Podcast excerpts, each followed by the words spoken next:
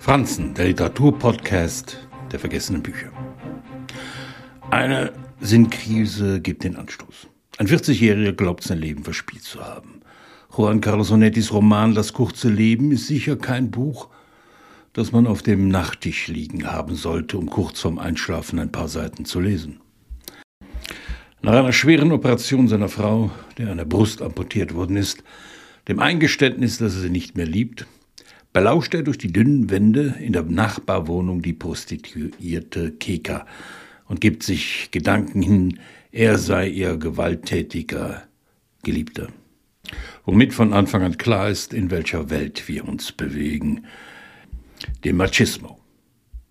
Brausen ist Werbetexter und beschließt ein Drehbuch zu schreiben, mittels der Fantasie aus seinem tristen Alltag zu fliehen. Von da an vermischen sich Realität und Fiktion. Die Hoffnung, in einem Leben voller Drogen und Gewalt zwischen Prostituierten zu landen, richtet ein faszinierendes erzählerisches Chaos an, bei dem es durchaus vorkommen kann, dass mitten im Satz der Sprecher wechselt. Als Kicker von ihrem Zuhälter ermordet wird, identifiziert sich Brausen mit dem Mörder und flieht nach Santa Maria, in die von ihm entworfene Stadt.